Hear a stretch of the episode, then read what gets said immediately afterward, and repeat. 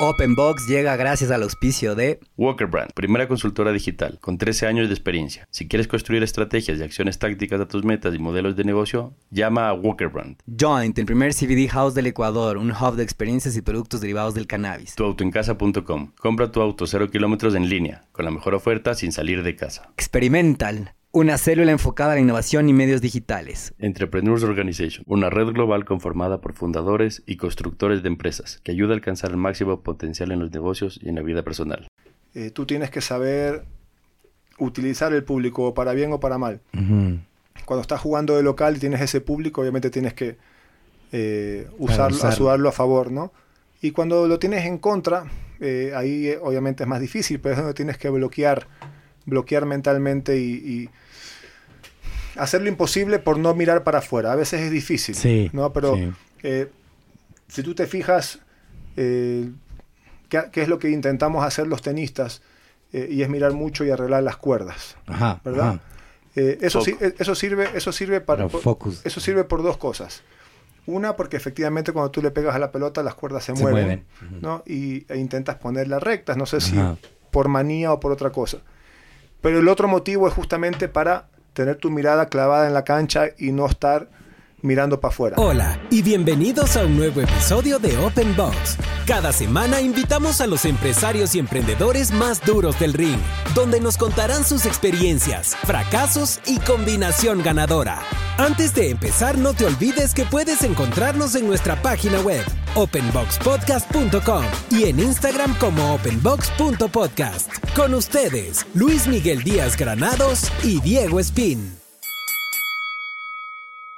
En este round nuestro invitado es Nicolás Lapenti, a quien lo han calificado como el último grande de nuestro tenis. En el 92, con apenas 16 años, Nico integró el equipo de Copa Davis de Ecuador, se tornó profesional en el año 95 y se mantuvo activo en el circuito profesional de tenis, ATP, durante 15 años, hasta el año 2010, en donde logró ocupar el puesto número 6 del mundo. Durante nuestra entrevista nos contó algunos temas súper interesantes del backstage del circuito profesional de tenis, la importancia de la fortaleza mental, los sacrificios y los premios de la vida de un deporte de élite, su actual vida profesional, sus sueños como familia, su objetivo de ser un miembro del directorio mundial del ATP y mucho más. Para nosotros fue un gusto tenerlo en el estudio, palpar su sencillez, pero sobre todo entender una vez más la importancia del apoyo y de la dinámica familiar como pilar del éxito. Esperamos que lo disfruten como nosotros. Bueno, bienvenidos a todos a un nuevo capítulo de Open Box. Hoy estamos emocionados aquí con el Luismi porque pues tenemos en, en los estudios de nuestro hermoso podcast a nada más y nada menos que a Nicolás Lapenti Gómez. Hoy día me enteré que eras Nicolás Lapenti Gómez. Sentado aquí al frente nuestro. Eh, estamos súper contentos de que nos hayas aceptado la invitación. Salió una cosa medio, medio, medio de la nada, medio súper espontánea y pues nosotros igual decidimos lanzarnos y nada, Nicolás, bienvenido. Eh, estábamos en Quito. Em, esto es muy cerca del partido de, de Nadal. Em, en estas, más o menos en esta época. Luismi, ¿cómo vas? Bien, Diego. ¿Estás contento? Muy contento de ver un buen amigo. Qué bueno. Contento de reencontrarlo. Eh, ahorita estaba contándole que cuando estábamos, vivía en Quito, que vivió hasta los 10. 10, 11. Sí, hasta los 10, 11. ¿Que eran panitas de chiquita? Él, entrenaba y jugaba. Yo, yo veía, yo veía qué hacía. Desde las gradas. a, los 10, 11 todo el mundo le pegaba medianamente bien. Menos tú. Menos, menos yo, claro. Sí, yo era la mascota. Bien. Entonces, pero bienvenido, Nico. Qué bueno que estés aquí. Luis, mi Diego, eh, la verdad que un placer, un gusto poder conversar con ustedes un rato. Eh, fue fue todo muy, muy, rápido, ¿no? Esas cosas a veces salen, salen mejor que las programadas con mucho tiempo. Exacto. Y, nada, feliz. Yo cada vez que, que, estoy en Quito eh, la paso muy bien. Como decía Luis, vivimos acá dos años, cuando era a los 10, 11 años. Y, y, desde ahí, desde esa época, todavía tengo muchos amigos. Y obviamente después por, por el tenis y ahora por trabajo me toca venir un montón y, y la verdad es que me, me reciben muy bien los quiteños es, un país muy chiquito, ¿no? Pero creo que Quito siempre te recibió bien a ti y a tu hermano. Sí, no, y cuando jugamos los torneos acá, cuando jugábamos los Challengers, eh, cuando jugamos Copa Davis, la verdad es que era, era impresionante. El, el, recibimiento que teníamos de, todo el mundo, eh, especialmente en las Copas Davis, que era más todo un tema país y, la gente desde los viernes 10 de la mañana, eh, cuando jugábamos en el Buenavista, me acuerdo, era espectacular. Buenísimo, yo me acuerdo que en, en un partido contra el chino, yo mentí en la oficina. Una mentira blanca. Muy blanca, fue a ver el deporte blanco. Entonces, no, no sé qué dije, ¿no? Y me voy al tenis y salgo en el periódico. Foto. foto. Soldado caído. Correcto. como, como este hincha de Barcelona que salió hace poco. Como el que sale con la... Sí, sí. No se sabe. Se, jodió. entonces, entonces al día siguiente mi jefe llega bien temprano y me dice, oye, ¿y ¿qué tal tu cita médica? No tengo idea qué era. Entonces le digo, no, bien, bien, todo en orden, todo tranquilo. Eh, súper consternada. Y me dice, qué bueno. Y luego tuviste tiempo para el tenis. Clan, el comercio. ah, no, en el Buenavista, en el Challenger. En el Buenavista, pero, ah. pero así, porque fue un partido duro, ¿no? El, de, el del chino esa vez. esa vez eh, mi hermano Giovanni le ganó al chino el primer día. Eh, y yo perdí con el chino el día domingo en, la, en, la, en la definición, por llamar ganábamos 2-1 y, pero después Giovanni ganó el quinto punto. Y, ganó Ecuador. Y ganó Ecuador, sí. Ahí, daba pena que el estadio no sea más grande en esa época. Sí. Era impresionante porque el chino estaba en un muy buen momento. Yo también estaba por un buen momento y no sé cuántas personas habrían, pero por lo menos unas 3.000, 3.500. Sí, pero daba para más. O sea, si, había más aforo, mm. se podía. Sí. Y, y, eso, y eso siempre lleva a, a, pensar que el tenis tiene más potencial, que deberíamos pararle más bola y, y tanta cosa. Es verdad. Eh, mira, el tenis, eh, a ver, está claro que el fútbol eh, no, nunca le vamos a ganar con una, no solo en Ecuador, sino prácticamente en todo el mundo. Pero, pero el tenis es un deporte que históricamente en el país ha tenido triunfos. se nota que, que, hay madera, que hay gente que, que juega bien. Y, y en el fondo lo que le falta al tenis es una estructura desde las desde los, los semilleros. semilleros. Y, el problema es que necesitamos una, estructura que sea auspiciada por empresas públicas y privadas. Y la empresa pública normalmente no le gusta hacer proyectos a muy largo plazo. Mm. Y tú estos proyectos no lo puedes hacer a 4 o 5 años. que ganan al año. Tienes que hacerla en 8, 10, 15 años para realmente ver, ver los resultados.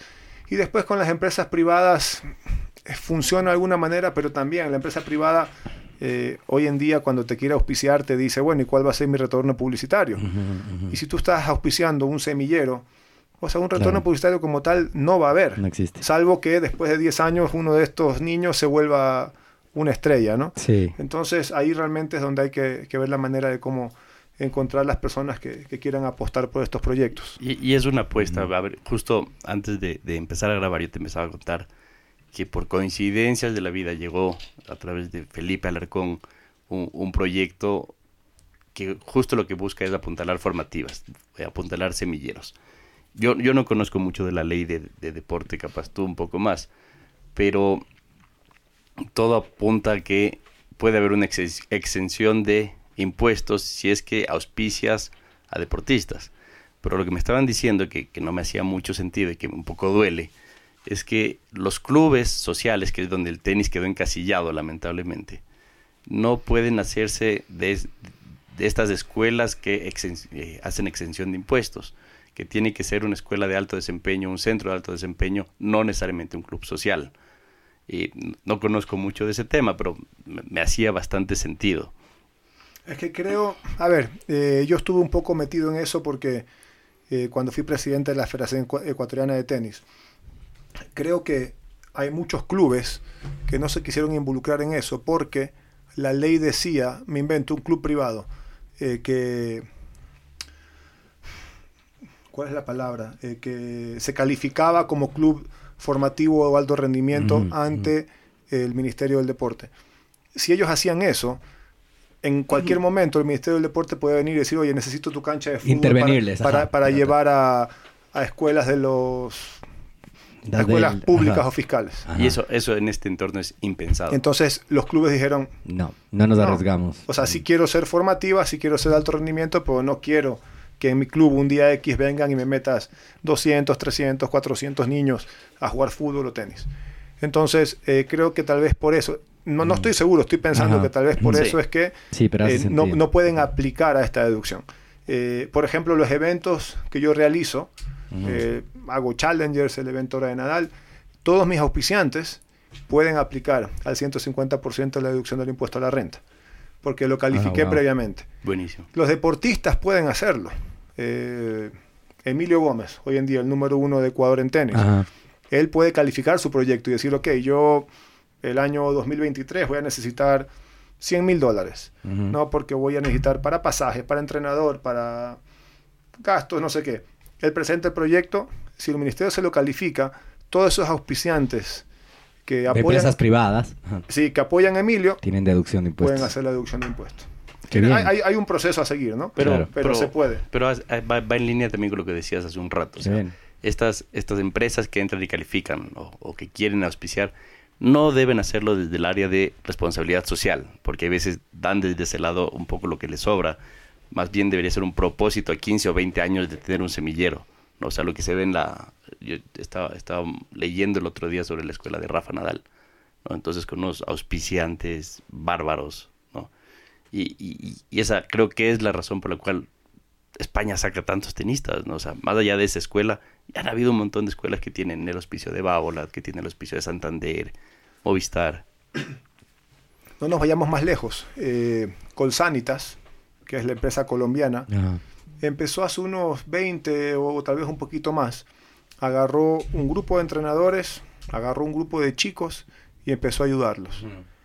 Eh, hablamos de Alejandro Falla, Santi Giraldo, Alejo González, Caba y Fará, que son actualmente Colombia. una de las mejores parejas del mundo, Fabiola Zuluaga, que ya se retiró.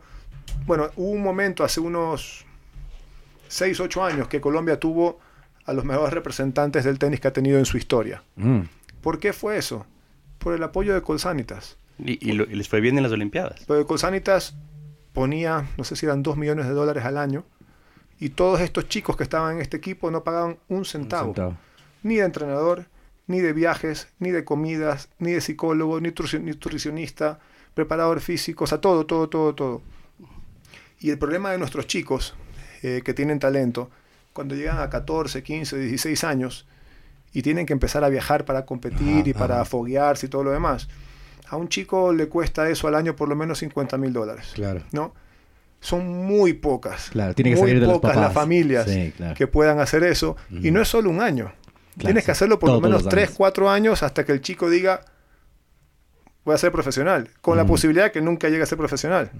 y, Entonces, ahí te corto porque justo cuando hablábamos de este proyecto, y que, yo creo que tiene mucho futuro, yo le decía, es que esto no es como el fútbol, y hay que entenderlo. O sea, ahorita hay empresarios de la talla de Michelle Deller o Danny Walker, que lo conoces bien, que van y, apoyan dos equipos y empiezan a hacer formativas y entienden que el fútbol puede ser un negocio, porque vendes el pase, ¿no es cierto? Y porque quien fue el cool hunter de, de estos chicos y posiblemente recibe plata a lo largo de todos los traspasos de la vida de este jugador. Entonces, de alguna forma se puede garantizar un retorno a la empresa privada, ¿cómo se le garantiza el retorno? O sea, si es un proyecto de 15 años. En el tenis, ¿le encuentras vuelta? O sea, le encuentro simplemente una vuelta de decir, o sea, todo, todo el retorno publicitario que tuvo en este caso con Sanitas, teniendo a todos estos jugadores en las, en las canchas más importantes del mundo, en partidos televisados, porque tú veías a todos estos chicos, no sé, me invento, eh, Alejo Falla jugó con Federer en la central de Wimbledon, televisado a todo el mundo, con dos mangas donde decía Colsanit. Sale Fabiola Zuluaga jugando en la central de Roland Garros. Colsanit, ahí, tienen que apuntar. ¿no? Ahí, ahí está el retorno. Ahí está el retorno. No, tal vez no va a ser un retorno eh, monetario. como tal, directo. Pero es un retorno es una publicidad. de marca, branding. Claro, exacto. exacto. Ellos saben, o sea, todo el mundo en Colombia saben que lo que pasó con el tenis colombiano fue gracias a Colsanitas. Ya está. Y ya está. Sí, Ahí se resuelve, sí. Nico, yo eh, leí hace poquito una biografía del Mario Canesa que se titulaba El último gran tenista ecuatoriano. y suena como, como al último moicano, al último samurái, y es como que, oye, eh, realmente, eh, o sea, ¿Realmente crees tú que eres el último gran tenista ecuatoriano? sé la respuesta, pero quisiera escucharla de ti. A ver, eh, después de mí hubo algunos eh, que, obviamente han jugado muy bien y han tenido mucho talento. mi hermano tenía un talento impresionante. Nunca pudo estar entre los 100, estuvo muy cerquita. Yo tenía como una lesión permanente, algo le dolía, ¿no? sí, Jova tuvo muchas lesiones. Mm. Tuvo lesiones en la espalda, en el hombro, en el codo. Eh, y después obviamente la rodilla, que fue lo que terminó de, de, retirarlo. Pero hemos tenido, hemos tenido muchos tenistas, obviamente eh, no, no, al nivel eh, que, alcanzamos tal vez Andrés Gómez y yo, pero, pero el tenis yo creo que va un poco con lo que hablamos hace un rato. O sea, tenemos un montón de chicos que, que llegan, son campeones sudamericanos, que les va muy bien, y después con 15, 16 años no pueden no pueden sostenerlo. Da el caso particular, que, no, es muy común, que hoy en día los cinco jugadores que integran el equipo de Copa Davis, ¿no? para los que saben de tenis, eh, Emilio Gómez, Roberto Quirós, Gonzalo Escobar, Diego Hidalgo y Andy Andrade, los cinco fueron a universidad. Mm. Cuatro de ellos terminaron su carrera, el único que no terminó fue Emilio Gómez, que se salió creo que un semestre antes. Eso es poco común. ¿Pero por qué pasa? Porque tal vez están en esa situación que hablábamos antes. además, en, el backup. Tema, está el tema del dinero, de viajar. Dicen, ¿sabes qué? Me voy a una universidad, completo mi carrera y después intento jugar. Si no me va bien, tengo mis estudios. Tengo mis estudios. Pero esa universidad puede ser también el canal en donde ellos tienen un subsidio, una beca, donde están pegándole por una universidad allá. ¿No es cierto? Y allá también hay un tema de que las universidades quieren equipos buenos. Sí, hay, hay, hay becas. Hay becas y obviamente lo que hacen es que eh, estudian y entrenan, entrenan un montón, está a buen nivel, especialmente las, las universidades del NCAA que son de primera categoría. Pero en mi, en mi opinión personal, que mucha gente piensa distinto, mi opinión personal es que el tenista se desarrolla un montón entre los 18 y los 22 años, que es más o menos los años que estás en la universidad. Entonces, para mí, si tú quieres ser un tenista profesional... Hay que dedicarse de lleno. Hay que dedicarse de lleno. ¿Tú lograste estudiar, Nico? No, pero antes de contarte eso, ¿por qué? Porque eh, cuando tú estás en universidad, obviamente entrenas y todo, pero también tienes que estudiar. Tienes otras distracciones, tienes que estudiar. no solo distracciones. Y, otras distracciones. Pero, cuando tú quieres ser un tenista profesional, tú tienes que dedicarle 24 horas a esto. O sea, no, no, no tienes otra. No, tienes otra. Sí, es por eso se llama profesional. Los chicos de la universidad entrenan, entrenan en la mañana y seguramente en la tarde ya estudian. Acá tienes que entrenar mañana, tarde, descanso, preparación, todo lo demás. Entonces, eh, hay casos donde chicos han ido, a la universidad y después han sido muy buenos tenistas. Pero entran tarde. Pero para mí el desarrollo, todo lo que aprende un deportista en esos, en esos años son... Y también creo yo, solo te sumo ahí, que puede ser una, una suerte de como una safety net. O sea, si me llega a ir mal como profesional, eh, tengo mis estudios. 100%. Y eso puede, puede generarte este efecto de, de no quemar las naves. Del tipo de que si tú, tú llegas, o sea, si tú quemas las naves ya no tienes cómo regresar. o te haces un tremendo tenista profesional o te jodes. Sí, bueno, y, contestando a la pregunta tuya anterior, eso fue un poco lo que pasó. Eh, yo recuerdo que tenía 18 años, estaba en el US Open y se nos acerca una empresa que maneja jugadores.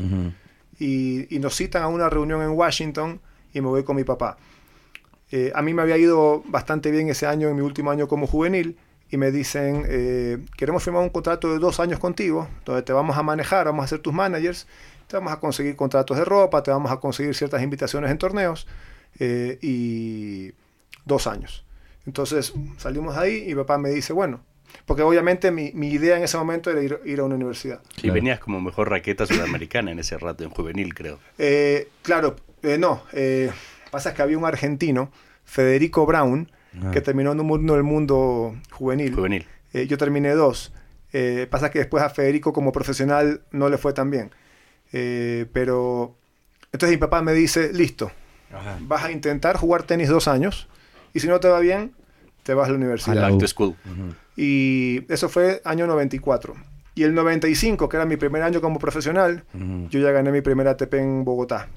Y, y ya terminé prácticamente cerca del 100 en el ranking. Y al año siguiente ya me metí entre los primeros 100 y bueno, claro, ya, universidad ya quedó, ya, quedó atrás. Esto está funcionando. Pero claro, pero pero esa era un poco la, la apuesta, ¿no? De, decir, intento, y si no vuelvo, y después los otros chicos lo que hacen es, voy a la universidad, tengo mis estudios, y si no me va bien, o sea, hemos dicho, después juego tenis, si no me va bien, ya tengo mis estudios. Un safety net suena bien. Oye, y, esta es la típica pregunta que te, que te hacen, es, ¿qué nomás se sacrifica? Me explico, o sea, porque aquí hay, hay, hay dos cosas que, que dijiste. Todo tenista tiene que salir y tiene que foguearse afuera. Ya llega un rato en que provinciales, nacionales no le funcionan, tiene que hacer cosats y todas las cosas. Y si no tiene, pues tiene que tratar de hacerlo. Entonces sales temprano de casa también, o sea, abandonas la familia temprano y, y después vienen temas de colegio, los típicos que dejas a, tus amigos, empiezas a viajar y ya no ves ni, familia ni amigos. O sea, ¿qué, qué tan duro es? Eh, se sacrifica un montón. Eh, a ver, empezando desde, desde pequeño, colegio, no iba a ninguna reunión de, amigos porque los fines de semana siempre teníamos torneos. Eh, no estuve en mi, en mi graduación porque estaba viajando. Eh, me perdí fiestas de, mis hermanas, por ejemplo, 15 años. Eh, me, me, he perdido navidades y fin de año de pasar lejos de la familia. Eh, mi cumpleaños, por ejemplo, ni hablar, porque me coincidía todas las, todos los años en Cincinnati, en un torneo en Estados Unidos. En el que te fue bien. Eh, Cincinnati no, yo gané Indianápolis. Indianápolis, tienes razón. Eh, y después, o sea, un montón de cosas, o sea, un montón de cosas que, que obviamente después miras para atrás y, lo volvería a hacer, porque la recompensa es muy linda. y, y, lo que la gente ve eh, no sé, a mí a veces me he encontrado con gente y me dice, no, pero la vida del tenista es espectacular porque esta semana estás en Roma, la semana siguiente estás en Barcelona y después vas a París, y, después, Vas, y después vas a Londres y después, no, es, lo máximo. Digo, sí, es lindo, pero yo llego al aeropuerto en Roma, me voy al hotel, descanso, me voy al club, entreno, regreso al hotel y, esa es la vida del tenista. es dura. No, es, Que, estamos de turismo. Y es más, yo siempre cuento una anécdota a mí la ciudad que más me gusta es París. Eh, y, en mi carrera yo jugaba dos torneos al año en París, que es Roland Garros y a final de año París-Bercy. El cerrado. Y no sé, había, habían pasado ya 10, 11 años de carrera y alguien me pregunta, oye, ¿qué tal el Louvre? Digo, no lo conozco. Y, ya, ya un día empecé, digo, no, pero no puede ser que no conozca el sea, tengo que ir a hacer turismo. Y, un día coincidió que mi familia vino y digo, ¿sabes qué? Tengo que ir de turismo porque no puedo creer que, no, que no conozco. O sea, entonces pasan esas cosas que, que en realidad el, la vida del tenista es, es bastante, no sé si la palabra es monótona en el sentido de que te levantas, desayunas, vas al club, entrenas, almuerzas, entrenas. Es una rutina. descansas, vuelves, pierdes un martes en un torneo y el miércoles estás entrenando para el siguiente torneo. Entonces, a ver, tampoco es que es una cárcel, ¿no? no. A mí me gustaba jugar golf, entonces de repente perdía, tenía un día libre, me iba a jugar golf. Eh, de repente coincidía que varios amigos perdíamos juntos, salíamos a algún bar salíamos a algún lado. O sea, no, no, tampoco es que. Claro, claro. no, pobre Nico que estaba en una cárcel, no. Pero tampoco es esa vida que la gente piensa que, que estás viajando por el mundo de vacaciones. es que no deja de ser un trabajo. O sea, cuando tú tienes un ejecutivo de alto desempeño también, va de ciudad en ciudad y realmente conoce el hotel y el salón del hotel, el hotel y el salón del hotel. Y por ahí un centro comercial para llevarle alguna cosa a la familia, pero no conoces más. No, y, en, el caso, en el caso, por ejemplo, la diferencia de un deportista con un músico, eh, el, físico del deportista, o sea, la, salud, eh, me refiero en lesiones, en descanso, es súper importante. Depende de un buen descanso en la noche. Depende, netamente de eso, ¿no? Y, y esa es la parte que termina siendo más dura mentalmente. O sea, y, por eso, y por eso es que es sorprendente eh, la, generación que vivimos con Federer, Nadal y Djokovic. Es sorprendente que los tipos tengan 20 años de carrera y se mantengan en lo más alto del mundo, porque eh, mentalmente aguantar eso durante 20 años es una brutalidad. O sea, es, casi imposible de pensarlo. Y, y, mantener ese nivel de esa constancia. Porque el tenis lo tienen, ya está, el tenis ya fue. Digamos que los skills de tenis lo tienen. Ya, ya está, la, parte física la tienen, pero toda semana, semana, semana, rendir a ese nivel es, es, fuera de serie. Y, el, otro día conversamos con alguien de Deporte Aventura, que que también nos decía, llega un rato en que no es la parte física, es la parte mental. O sea, 100%. lo que saca en este caso un partido es mental. ¿Tú, ¿Tú cómo lo trabajaste? O sea, ¿quién fue en este rato tu mentor, tu coach? Y te sumo hay una cosita. De hecho, en, en estas, en este par de como articulitos que leí de, de, de que esto que decía el último gran tenista ecuatoriano. Ah, ¿verdad?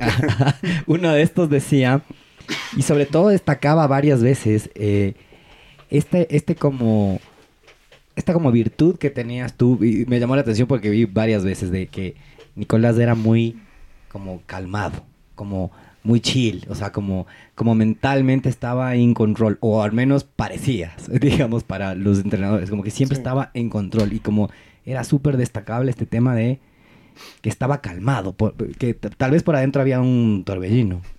Pero esto es lo que proyectabas y, me- y me parece que suma ¿Cómo- un poco a lo que tú cómo dices. se hace? Ajá, ¿cómo se hace esto para mentalmente parecer o proyectar o estarlo? A ver, eh, va mucho de la mano con la, con la personalidad de cada jugador. ¿no? Ajá. Tú ves a, no sé, lo que, lo que fue en su momento John McEnroe, un tipo muy explosivo, muy, eh, muy él dentro de la cancha. Y después tienes a, a un Bjorn Borg, que le decían el hombre del hielo, que no ni gesticulaba. Claro, ¿no? claro. Lendl. Eh, Lendl también, una, Una persona de- muy... Un cubo de hielo. Yo era, yo era una persona muy tranquila, o sea, soy una persona muy tranquila en general, eh, y esa, esa tranquilidad obviamente la, la transmitía dentro de la cancha, eh, pero hay momentos y situaciones donde la frustración de las cosas no te salen bien, quieres romper todo. Pero, pero, pero eso es donde tienes que saber controlarte y obviamente tampoco eh, demostrarle a tu rival que estás pasando un mal rato. Entonces Claro. tienes, tienes que... Ahí te gana. Claro, de, de- para afuera tú estás demostrando algo y por dentro por ahí te estás comiendo vivo. Sí. Entonces, definitivamente que fue una de mis fortalezas, la parte mental, porque eh, yo podía ir perdiendo un partido muy fácil, 2 a 0, remonté muchos partidos Sí. de 2 a 0 Sí, en contra, y eso, eso está clarísimo que, de que era la cabeza. Pero en mi, en mi caso, eh, siempre estuvo muy ligado eh, que esté bien preparado físicamente. Cuando Claro. yo estaba preparado bien físicamente, mi cabeza Estaba volando. sabía que yo podía jugar A partidos de sets. 4 o 5 horas sin ningún problema. Eh, y cuando yo no estaba preparado físicamente, mi cabeza sabía que si el partido se alargaba podía estar en problemas, entonces ahí empiezas a complicarte. Yo me acuerdo que mi mamá, o sea, si- siempre seguíamos la carrera, ¿no? Y mi mamá te, te cargaba de chiquito. Por ahí debe haber fotos tuyas en la que en Río y mis papás cargándote. Entonces, siempre que venía te, te decía, hola chiquito, hola chiquito. Y el chiquito me dio un metro noventa, entonces ya no era tan chiquito. Y, y estábamos viendo un partido en Australia, porque me acuerdo que era de noche y era comienzos de año. Y, y- y el chiquito pues estaba pero impávido, ¿no? O sea, ven- venías perdiendo un set abajo, no me acuerdo con quién era. Y venías perdiendo un set abajo y mi mamá decía, vamos chiquito, vamos chiquito. Y, y- y- y lo gracioso es que era, pero es que ni siquiera sonríe, no está bravo. Le decía, aguantar, aguantar. Y fue uno de los mejores torneos de Australia, creo que Ah. llegaste a semis, si no estoy mal. Sí, en el 99. Sí, con, con Hewitt puede haber sido. No, perdí con Thomas Enquist, con el sueco, en semifinales. que fue, pero, pero venías ganando toda la ronda. Y hubo un partido en específico que pasaste, pero que creo que fue de seis horas, ¿no? O sea, ¿Cuál fue el que nos hiciste madrugar a todos? Lo que pasa es que en Australia, lo que pasa es que en Australia el por país. el cambio de hora, eh, todos los partidos eran de madrugada. De noche. Pero, pero ese tiene Ah. que haber sido cuartos de final, eh, que le gano a Carol Cuchera, Ujú. eh, 8-6 en el quinto. Y era, era un partido de noche en Australia. eh, y me imagino que debe ser ese, porque para, sí, mí, para, haber sido para- aquí para mí, como para mí debe ser los partidos más importantes en mi el carrera. eslovaco este Sí. que había. Sí, sí, sí. Sí, entonces era, vamos chiquito, y el chiquito era impávido, pero así, no demostraba nada. Oye, y en ese rato, que tu cabeza viene a mil, dices, a ver, estoy preparado físicamente, ¿no es cierto? Eh, puedo aguantar cuatro o cinco sets, cinco horas, porque son torne- partidos de cinco horas. ¿Cuánto juega el público? Eh, a ver, el público ayuda un montón, pero llega un momento también que eh, tú tienes que saber utilizar el público para bien o para mal. Cuando estás jugando de local y tienes ese público, obviamente tienes que eh, usarlo, usarlo. ayudarlo a favor, ¿no? Y cuando lo tienes en contra, eh, ahí eh, obviamente es más difícil, pero es donde tienes que bloquear bloquear mentalmente y, hacer lo imposible por no mirar para afuera. A veces es difícil, sí, ¿no? Pero eh, si tú te fijas, eh, ¿qué, es lo que intentamos hacer los tenistas? Eh, y es mirar mucho y arreglar las cuerdas, ¿verdad? eso, eso, sirve, eso sirve para, eso sirve por dos cosas. Una, porque efectivamente cuando tú le pegas a la pelota las cuerdas se, mueven, ¿no? Y, e intentas ponerlas rectas, no sé si por manía o por otra cosa. Pero el otro motivo es justamente para tener tu mirada clavada en la cancha y no estar mirando para afuera. Aislarte de todo lo que... Sí, es, eso es... Eso. eso. es importante. Sí, porque por ahí, ajá, sí, has visto... Yo siempre me he preguntado cuando el público explota, ¿no? Y se calla, porque ya comienza el saque y de pronto alguno grita con un poco de delay, alguna pendejada. y se escucha clarito, sí, ¿no? Sí, es terrible. Yo siempre me he preguntado si es que eso realmente entra en el cerebro del jugador que dice, qué hijo de su madre, o como me afectó, no me afectó, qué difícil, ¿no? Mira, todo va a depender de cómo vengan las cosas en ese momento. Si tú estás muy concentrado y, y, y, las cosas van bien, a mí a veces me dicen, oye, pero tal persona que gritó y ni lo escuché. Ni lo registré. Y hay, momentos que estás desconcentrado y, escuchas todo. Oh, Pero hay, un tema, hay un tema que es súper importante y, simplemente para no que no, se me escape en la parte mental. Eh, nosotros trabajamos con psicólogos deportivos ah, que te ayudan, que te ayudan en, distintas cosas. Eh, primero en la respiración, mm. porque todos en algún momento de nuestra vida hemos estado nerviosos, por cualquier motivo, ¿verdad? Sí, sí, y cuando tú estás nervioso, eh, tienes distintas maneras de reaccionar. Claro. Hay gente que está nerviosa y se tira en un sofá y no quiere moverse. Porque se, Esa es la forma de reaccionar. Y hay gente que está nerviosa y no para de caminar de un lado para otro. Sí. ¿Verdad? Estás nervioso y pa, pa, camina, camina, camina, camina. Entonces, cada persona reacciona distinto al nerviosismo, ¿verdad? Sí, sí, sí. Yo era de las personas que cuando me ponía nervioso me, como que te apagaba, digamos, de esta forma. Lo que dicen en el tenis, estás con el peso del cuerpo en los talones, como que te pones así ah. y, tú tienes que estar casi, casi que en la punta de los pies. Entonces, cuando estás en esas situaciones, lo que te dice el psicólogo dice, ok, empieza a hiperventilar, o sea, empieza a respirar más rápido, para que tu, el organismo para que la sangre empiece a fluir y, te, y te active. Y por otro momento, cuando estás muy nervioso, estás muy acelerado, empieza a respirar más lento para calmarte. Para calmarte. Pero una de las cosas que a mí más me sirvió y me funcionó un montón es que nos hacían ejercicios de visualización. Entonces, solo por poner un ejemplo, eh, me decía, estás en un entrenamiento, ¿no? Estás entrenando saques. Y haces un saque y metes un ace en la línea, justo donde estabas apuntando. Acuérdate de ese saque, visualízalo, piénsalo y grábalo en la memoria. Cuando estés en el partido y estás en un 40 en un 4 iguales, 40 iguales de un tercer set, ¿no? Vas, te paras en la línea y vas a sacar, acuérdate de ese saque y visualiza lo que lo vas a ejecutar de la misma manera. ¿ya? Es muy probable que lo hagas. Que lo logres. Pero si tú te paras en la línea en ese momento para sacar y dices, puta, por favor, que no haga doble falta. Se viene la doble. La cabeza, ya, la creaste. La cabeza es tan potente, la mente es tan potente que es muy probable que hagas una doble falta. se viene la doble. Entonces, es, el efecto de no pienses en el, elefante, en el elefante rosado. No pienses en el elefante rosado que está en, la habitación. Y, eventualmente, al nombrarlo, al hablarlo, lo creas. Y lo creaste. Y si tú dices, no voy a hacer una doble falta, tengo que concentrarme en no hacer una doble falta, probablemente la hagas. Yo, yo retomo este tema de las cuerdas, porque hace un tiempo atrás, yo no me acuerdo, digo, si tú pudiste ir vino un ex secretario de Estado de Estados Unidos, que creó el sistema de agenda del presidente de Estados Unidos, que se utilizó hasta el último, hasta Barack Obama lo utilizaron, el anterior ya no, el, oh, siguiente ya no lo utilizó. Y la metodología de la agenda estaba basada en un jugador de tenis. Entonces te decía, ningún presidente, ningún funcionario, ningún empleado puede tener una agenda en donde juegas a full todo el rato. entre reunión y reunión tiene que haber un break. Entonces decía, mírenlo a Federer.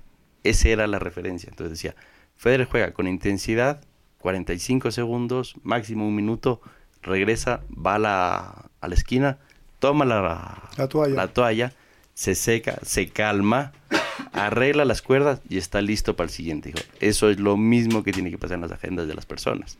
Dice, no se puede jugar punto, punto, punto, punto.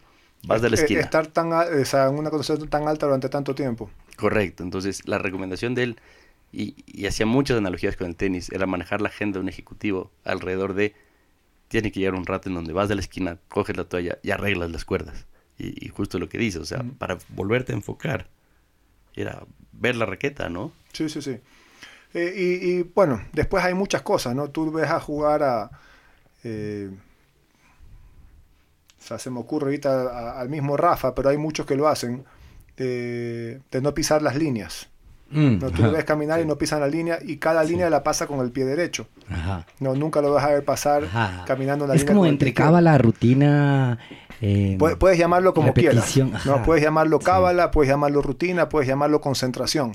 Eso para él lo que significa es que está concentrado en algo y está mirando hacia abajo. O sea, no está, él no está caminando de su silla a la línea de saque eh, mirando al público, ¿no? Él está caminando enfocado, enfocado mirando a la cancha.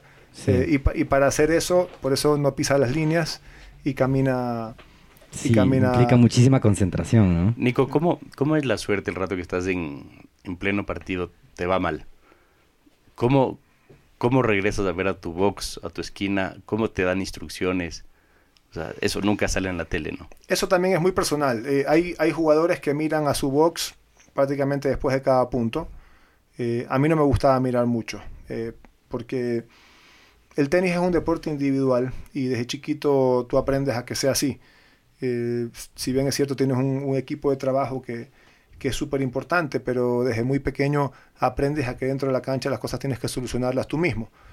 Entonces yo intentaba mirar a mi box cuando realmente necesitaba una, como que una respuesta o una solución a algo que yo ya no, había, ya no podía hacerlo, que, ya, lo había intentado y que no podía hacerlo, entonces siempre de afuera se ve mejor el tenis, ¿no? lo, lo, lo, ves mejor, o sea, lo analizas mejor.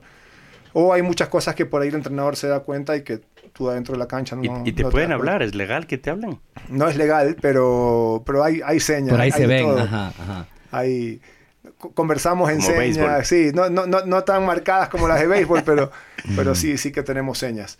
Y, obviamente eh, cuando pasas y estás cerca del lado a tu entrenador, te, te, puede gritar un par de cosas. Si el árbitro lo ve o si un juez de línea lo escucha, te pueden poner un warning inicialmente y la segunda vez te pueden quitar el punto. Pero todo el mundo de alguna manera intenta hablar cuando es necesario. Oye, y ¿Cuánta gente conforma un equipo? O sea, en, tu mejor momento, ¿cuánta gente tiene? Lo que pasa es que eso es algo que ha cambiado un montón también. Mm, yo, mm. cuando comencé mi carrera, viajaba con mi entrenador y ese era mi equipo. Pasaron unos años y sumé a mi preparador físico. Y ese fue mi equipo siempre. O sea, yo nunca tuve más que eso. Pero hoy en día, las grandes figuras, eh, no sé, solo pensando en el equipo de Nadal, Nadal tiene dos entrenadores, ¿no? Eh, no viaja con preparador físico, viaja con fisio, fisioterapeuta, tiene a su manager, a su jefe de prensa. Eh, ya, pues ahí están cinco ya. Tiene normalmente al, tipo que le, que le, lleva el tema de la marca de, Nike. Ah, ok, eh, como el sponsor principal. Sí, y no sé. Y de ahí, pero tienes otros que de repente te meten al nutricionista, ah. que van con, con, el, con encorador privado. O sea, te pueden meter 7, 8 personas tranquilamente. ¿Quién paga eso? Esa es la nómina. jugador. Esa es la nómina. Es la nómina. Ese, es el entourage, sí. No. no. Y... Ha ido, ¿Sabes lo que pasa? Que eh, ha avanzado tanto el tema de, de, la tecnología y demás que si yo, si yo regresaría atrás, yo sí viajaría con un fisioterapeuta todo el año 100%. Mm. Porque ese es el que te va a permitir recuperarte más rápido de las lesiones y rehabilitarte de algún, de algún problema. Nosotros, nosotros tenemos fisioterapeutas eh, que ponen el ATP en cada torneo, pero son dos, tres personas para 40 jugadores.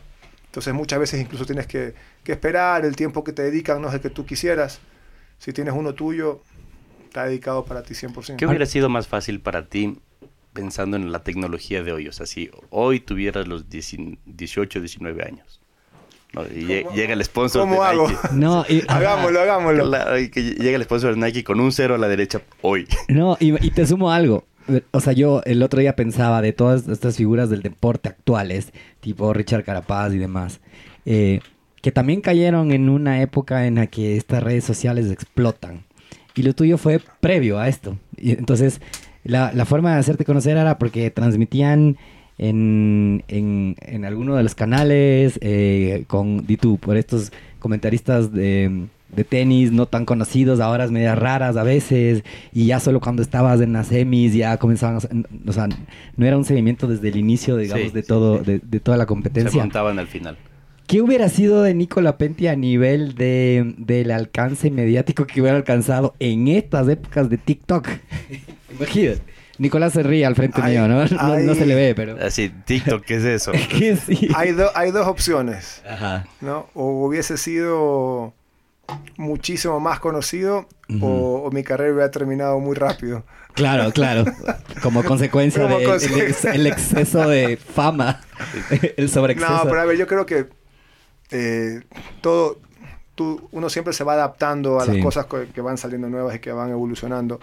Y yo creo que es muy bueno para los chicos hoy en día porque tienen mucho más exposición, eh, se hacen más conocidos, hay marcas que se te acercan para hacer cosas hasta solo por, por redes sociales. Hasta ¿no? solo por eso, ajá. Eh, para nosotros, para nosotros, lo que hablamos antes, para los ecuatorianos siempre ha sido muy difícil conseguir auspiciantes y, y tal vez con, con una exposición como la de hoy Ujú. sería más fácil, ¿no?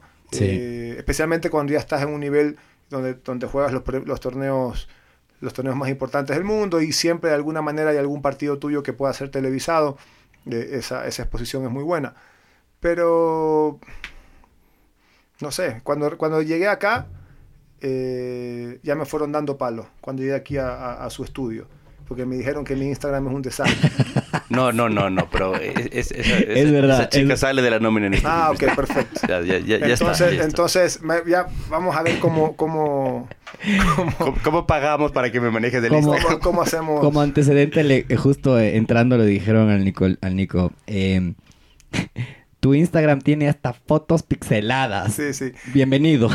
Bueno, pero sabes que es la verdad, soy un desastre con el Instagram, soy un desastre con las redes sociales en general.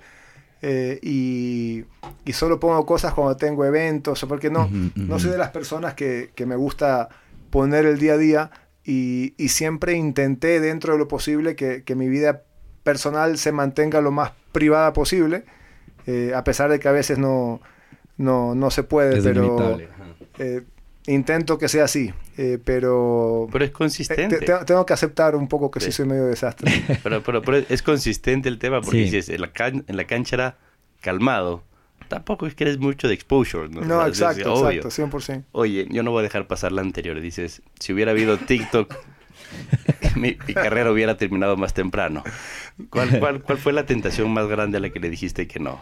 Que no sea Ana Kurnikova, porque por ahí sí pasaste. Por favor, ah, por favor, algo nos tienes que Empezamos. contar de ahí. No, Ya, no, pues, no, Josué. no, pero ahí lo que pasa es que cuando me preguntan eso, digo, no, no le puedes creer a todo lo que cuenta la Claro, prensa. La claro, prensa se inventa claro. un montón de Sí, cosas. O exagera. Exagera, sí. Entonces, Pero no. si hay una tentación que tú sí sabes que dijiste que no. Que no, que no lo dijo la prensa. Ok. A ver. Pero tentación siempre relacionado con temas mujeres. Eh, Yo lo dejo abierto. o sea, pu- puede, puede ponerse más interesante el, el podcast. Lo que, lo que pasa es que, a ver, eh, El Nico patea. No, sí, eh, fue, fue sin querer. no, eh, el Juan, el, el Luis mi patea pa. Cuando, cuando yo jugaba, eh, siempre, o sea, nunca en mi vida eh, salí a un bar o una discoteca previo a un partido de tenis. ¿no? Y obviamente cuando estás viajando eh, conoces mucha gente y, y sí, has tenido que decir no a, a invitaciones o a cosas porque estás metido en un torneo, especialmente en los torneos más importantes donde va, invitan a, a- a- a gente conocida, a gente famosa. Hay más movida, digamos. Sí, más que una tentación como así de algo que eh, casi casi como que lo tienes servido en bandeja de plata, no, pero, pero sí de repente, eh, no sé, que estás en algún lugar y tienes eh, algún evento importante donde sabes que va a haber gente, eh, modelos, cantantes, actrices o lo que sea, que tienes que decir que no porque tienes el, el compromiso de un partido, de un torneo. Eh, pero eso más bien por un tema de, de profesión, de, Sí. de, de- de- de- de poder eh, tener tus descansos, eh, tu alimentación y, y- y toda tu rutina como debe ser para prepararte para un torneo. Buenísimo. O sea, esta que hacía Maradona de irse de farra y el día siguiente ir y a jugar en el Napoli y meter goles, solo podía tal vez hacer Por eso él. no estamos entrevistando a Maradona. Pero sabes, Solo podía hacer él. pero, pero ¿sabes cuál es el tema? Aquí hay varios temas, ¿no? Primero que hay gente que simplemente lo hace y porque ya es así. Ajá. Pero eh, en fútbol, Sí. eh, tú tienes 10 compañeros en la cancha. Claro. Entonces tú, tú puedes Total. estar trasnochado o simplemente tener un mal día. Igual ganar. Alguien te ayuda. Ah, Igual ganar porque por ahí tu equipo jugó bien, tus compañeros jugaron bien y ganaste. En el tenis, eres en el tenis eres tú. single o sea, si, tú no, si no estás rindiendo bien o, o te fuiste de farra y, y fuiste a jugar, Se nota. o sea, Estás no, out. está chao, o sea, no, no hay chance. Entonces eso es un poco eh, la, la diferencia de un deporte individual con un deporte colectivo. Sí, absoluto. No, y, en- y yo creo que en el tenis es uno de los deportes donde más se vive la resiliencia, ¿no? O sea, ese término que se puso de moda. Pero estás en un torneo y de pronto te descalifican el martes y tienes que volver a levantarte, ¿no? O sea, al día siguiente te preparabas para llegar a semis o lo que sea y al día siguiente tienes que volver a levantarte, volver a estar bien, volver a estar motivado. El backstage del tenis vale mucho también. Y esa, y esa es una de las partes más difíciles, y especialmente para nosotros los sudamericanos. Eh, el, el europeo, eh, la mayor cantidad de torneos se juega en Europa. El europeo, digamos que, hablemos de un español, vas al torneo de Roma, perdiste el martes, se regresan a su casa En tren. hasta el viernes, en lo que sea, en En- tren, en carro, en avión, lo que Sí. sea, se regresan a su casa el viernes y van al siguiente torneo. Pierden en Praga, Vuelven. o sea, a- hasta a, a veces nosotros molestábamos a decir, van a la casa a lavar ropa y, vuelven, vuelven. y vuelves con la, con la, con la, con la ropa limpiacita. Súper cómodo. Claro, le, claro. le encargabas cosas. Nosotros cuando, La cruzada del charco. nosotros cuando hacíamos giras, eh, yo intentaba que una gira no sea de menos de cuatro o cinco semanas, porque irte, irte a Europa, eh, y, y eso, y eso cuando ya estaba a, a buen nivel. Al principio yo hice una gira de Europa de tres meses, ¿no? Eh, donde, donde La volver era impensable, pues o sea, ya te quedabas ahí. Entonces, eh, para, para nosotros era giras de, de seis semanas, pierdes en primera ronda el lunes, entrena, así que... Te clavabas una semana. Y yo tuve, dentro de, los, de lo que recuerdo de mi carrera, eh, tuve una gira e- en Europa que clavé cuatro primeras rondas seguidas. Y eso es la parte, mentalmente, es la parte más dura que hay. Porque tienes, juegas un partido y tienes toda una semana de entrenamiento, eh, donde, donde entrenas en el mismo club y ves a los otros chicos que van ganando y siguen en competencia y tú ya estás fuera. Uy. Vas al siguiente torneo, pa, primera ronda Y te, y lo quedarte. mismo. Y ahí entra, ahí entra la parte que es súper importante de tu equipo de trabajo, ¿no? Que sepa, que sepa llevarte, que sepa guiarte, que de repente digas, ya, sabes que hoy, hoy no entrenamos, vámonos a caminar, o tómate el día libre, vamos a jugar golf, o hagamos otra cosa. O sea, como para sacarte un poco también del, del ambiente y que, y que tu cabeza no... No estés solo en eso. No Sí, porque, porque el público también te, te califica sin querer, ¿no? O sea, si saliste en primera ronda, ya ni mucha bola te paran, pues. Y, y uno que está acostumbrado a recibir, aunque sea, fírmeme la pelotita, hasta este tipo, este tipo de cosas te deben golpear también. Sí, es duro. No, es- la parte más difícil del, del deportista es, o al menos el tenista, cuando Ajá. pierdes muchas semanas seguidas en primera ronda o cuando estás lesionado. O sea, cuando tienes lesiones de, de dos, tres, cuatro semanas eh, y la, la- la parte de la rehabilitación y la recuperación es, mentalmente es la parte más difícil. Yo estoy seguro que tú debes de haber visto esta peli de King's Richard, ya, eh, y, que es el papá de Serena y Venus, Venus Williams. Y, y todo este... mm, Y todo lo que de cierta forma el papá hacía alrededor de lograrlos meter en estos clubs de, escuelas de entrenamiento y demás. ¿Tú crees que, cómo crees tú que influyó, que influyeron tus, tus padres? porque tú cogiste una raqueta ya medio, medio pro, diría yo, a los que siete años. Eh, a ver, en mi caso, eh, 100% mi papá. Eh, desde muy chiquitos en la playa jugábamos paleta pelota, eh, no sé, con 3, 4 años. Ajá. Y mi papá jugaba al básquet, jugó, jugó básquet ¿no? profesional. Sí. Y cuando él eh, se retira del básquet, él se hace socio del Guayaquil Tennis Club para jugar las Olimpiadas internas del club en un equipo de básquet. No. O sea, como ok. que lo, Llegó por el básquet, digamos. unos amigos le dijeron, sabes que están estas Olimpiadas, sería chévere que estés en nuestro equipo. Se hace socio del tenis y se empieza a aficionar del tenis. Ah. Eh, entonces yo con más o menos seis años, él me empieza a llevar a mí al club y él es el que me pone por primera vez una raqueta en la mano y durante un año, año y medio prácticamente solo jugaba con él, o sea, él me enseñó. Wow. Ya luego entro en la escuela del club Y ya, ya obviamente me quedo de largo y, y, empecé con varios entrenadores. Eh, eso al inicio, pero después eh, en, la carrera de un deportista eh, pasan, pasa mucha gente, pasan muchos entrenadores, pasan muchos preparadores físicos, pasa mucha gente que se te acerca porque, porque simplemente quiere estar cerca tuyo por interés.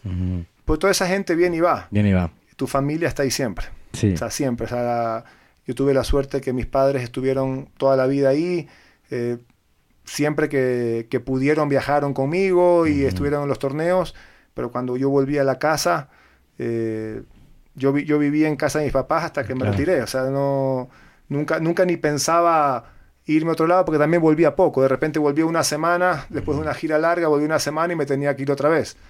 Y el, y el tenista eh, eh, pasa a tener una vida, no, no, sé si llamarla solitaria, pero... media nómada. nosotros, nosotros nos volvemos bastante egocéntricos. Somos personas que, mm. que eh, muchas veces, eh, si no sabes controlarlo, terminas pensando solo en ti. Tú tienes un equipo de trabajo que, que, viven el día a día. alrededor tuyo. Pensando y, y, todos gira alrededor tuyo. Entonces, diciéndote que eres el es fácil confundirse, ¿no? Entonces es fácil confundirse. y yo cuando, cuando volvía de viaje y estaba, no sé, una semana, diez días, no quería irme a, un departamento solo, o sea, quería estar en la casa. Claro, era como tu hogar, regresar, base. Oye, ¿y, qué rol juegas tú como hermano en la familia? O sea, dentro de la familia, porque ¿cuántos son? ¿Cuatro hermanos? Cinco. Cinco, a ver, María Cecilia. María Cecilia. Venías tú. Eh, yo, Carolina. Giovanni y Leonardo, el pequeño. Ah, que Leonardito yo lo vi chiquito, ya, muy chiquito, bolita de fuego el man. Entonces, ¿qué, rol juegas tú? O sea, el rato que se junta la familia. Pero tú dices ahora, hoy. No, no, no, no, no. Capaz de, posiblemente en ese rato, porque hoy tienes otra familia, ¿no? Sí, lo que pasa es que eh, eso es algo también súper importante y, donde creo que, que, mi familia en ese sentido también apoyó un montón. Porque yo pienso ahora, eh, mis hermanas, eh, mi hermana mayor, por, por, lo que recuerdo, no, ah, las dos, las dos. Las dos tuvieron que planificar su fecha de matrimonio. para que no coincida. De, acuerdo a una semana que yo esté sin torneos en Guayaquil. Para que yo pueda estar. Entonces, se pueden. si, ellos no, si ellas no apoyaban mi carrera o no hubiéramos sido muy cercanos o muy unidos. ¿Sabes qué me importa lo que haga? ¿Sabes? Es mi matrimonio, lo pongo cuando me dé la gana. Yo me caso así sea tu final. Entonces, entonces... en domingo. sí. Claro, entonces yo me acuerdo que, por ejemplo, eh, fue el matrimonio, creo que de mi hermana mayor. Yo tenía que jugar Monte Carlo a semana siguiente y quería casarse un sábado y se casó un viernes porque se casaba sábado, yo salía domingo y llegaba lunes. Ya no, a Monte Carlo. Ya no llega. entonces ya no llega. Entonces se casó viernes para yo poder ir, salir ah. sábado, llegar domingo y jugar, y jugar el Entonces, todas esas cosas también influyen un montón en, lo que. Claro, todos vivían un poco alrededor del el momento en que tu carrera era digamos que estelar, eh, todo el mundo se iba acomodando a que no te impacte, a todos ayudar. Como que todos estaban sumando. Pero, pero, después, obviamente, eh, eso por un lado, ¿no? Pero por otro lado, eh, todos viajaron un montón conmigo y disfrutamos un montón juntos de estar en... Planzote familiar, pues, torneos. o sea, era, era, la verdad es que en ese sentido sí la la pasamos bien y, muchas veces la pasaban mucho mejor ellos que yo, porque venían a un torneo, ellos viajaban. Ellos, viajaban, ellos sí se iban al Louvre. Claro, me, venían a, ver entrenar el primer día. Claro. Ya el segundo día ya... Ya, sabía cómo entrenar. City Tour, Nos vemos en el partido, pues, en, el entrenamiento no quiero estar. Pero adentro de la familia hay, hay como roles definidos, o sea, por ejemplo, qué sé yo, María Cecilia es como la líder o... La verdad que en ese sentido somos súper relajados. No eh, no, tenemos una, excelente unión familiar y, en ese sentido creo que, mis papás han hecho un, buen trabajo. Eh, el único que no vive aquí ahorita es Giovanni, que vive en Miami, eh, que, es al, que menos vemos, pero después el resto nos juntamos todos los fines de semana y no, pues no, hay un rol así principal. No había. Sí, yo, yo sí sentía en su momento como que todo giraba un poco en torno a mí, que es lo que te decía antes, ¿no? que, y que te vuelves un poco egocéntrico, y, pero más bien ahora por, por mi forma de ser al contrario, o sea, yo eh, creo que he logrado sacarme ese chip de la cabeza de, de, jugador o de exjugador y ya simplemente ser un miembro más de la familia. Bien. Oye, ¿y cuándo fue el momento en que supiste que había que parar? O sea, que ya capaz era el último año y había que planificar. Lastimosamente para mí eh, fue, no sé si lastimosamente o, suerte, pero fue una lesión. Eh, yo empecé con una mm. tendinitis crónica en el rotuliano de la rodilla izquierda y... Estaba ubicándome. ¿En el rotuliano? en el rotuliano de la rodilla izquierda. Ahí está tendón rotuliano, justo abajo de la rótula. Y, era, y, era, horrible porque eh, empezaba y ponte jugaba un partido, me tomaba un par de antiinflamatorios la noche anterior, la mañana previa al partido y lo iba manejando. Y hubo un momento que los antiinflamatorios no me hacían nada y empezaba a jugar con mucho dolor, entonces ya mi concentración más que en el partido. Eh, la, cabeza va al dolor. no podía entrenar para, eh, para estar en forma y yo era un jugador que tenía que estar muy bien preparado físicamente para jugar porque era un jugador que, que, corría mucho, que luchaba, entonces ya no estaba bien preparado y, fue, fue todo un tema de como que una cosa llevó a la otra. Eh, mi último partido, el último partido de mi carrera termina siendo Roland Garros en el 2010 o sea, mayo del 2010. Ah, wow. Eh, pero yo no sabía que iba a ser mi último partido. O sea, no, no es que yo, ah, no es que yo dije, estaba programado. No es que yo dije ahí me retiro. Ah, okay. Sino que termina Roland Garros y digo, no vuelvo a jugar un torneo hasta que yo esté bien de la rodilla. Y nunca más estuviste bien. Y nunca más estuve bien. Es más, hice, ah, hice, hice un proceso de rehabilitación de casi tres meses y en septiembre de ese año fuimos a jugar una Copa Davis en Rumania. Eh, no estaba bien, pero dije, voy y por lo menos juego el dobles y ni siquiera para el doble estaba, estaba bien. Entonces nunca más jugué un partido. No puedo creer. Y ahí a finales de ese año, septiembre, octubre, ya tomé la decisión de, de que me retiro oficial. Yo, hubiera pensado que en algún momento tú sí tuviste el tiempo de decir, este capaz es mi último año. Y que te ibas preparando, ¿no es cierto?, para decir... Y, y lo pensaba desde el lado, ¿sabes qué? Desde el lado más monetario, me explico. O sea, como de aquí en adelante tengo 40 años más en donde lo, lo, pensé, lo pensé y, y sí me pasó el año 2009. Yo ya estaba con la molestia de la rodilla y, dije, sabes que ya, no, este es mi último año. Pero ese año eh, jugamos un playoff de Copa Davis contra Brasil en Brasil, en Porto Alegre. Si nosotros ganábamos, pasábamos al Grupo Mundial. Y yo como jugador Estuve solo una vez en el Grupo Mundial, que fue cuando ganamos a Inglaterra en, Wimbledon, que fue una locura. Que fue el año 2000. Pasamos al Grupo Mundial al año siguiente y nos tocó jugar con Australia, en césped en Australia, que fue una serie durísima con Rafter, Hewitt y todos los monstruos australianos. Wow. Que era una generación de oro. De locos. Y el año 2009 tenemos otra oportunidad de subir al Grupo Mundial, nos toca Brasil en Brasil. Que es una serie ganable, pero muy difícil. y, Guga estaba ahí todavía. No, Guga ya no, ya Guga estaba retirado. Los inglistas eran eh, Tomás Bellucci y Marcos Daniel. Bueno, y tenían, y tenían buen, buen, dobles con Marcelo Melo y Andrés A. Y de alguna manera dije, si perdemos esta Davis, ya me retiro. Pero si ganamos y el año siguiente estamos en Grupo Mundial, tengo que jugar. Hay que jugar. Y terminamos ganando. Entonces al año siguiente jugamos Grupo Mundial, nos tocó jugar con Croacia de visitantes. Y eso fue ese, ese empujón que me dio para jugar el 2010. Pero solo jugué hasta mayo. Ya. solo jugué los primeros cinco meses del año. Oye, a ver, entonces, luego pasa 2010, te retiras. Y, de ahí en adelante, ¿tenías claro qué ibas a hacer? Decías, voy a ser empresario, voy a ser promotor, voy a hacer eventos, voy a hacer una urbanización. voy a ser constructor ahora.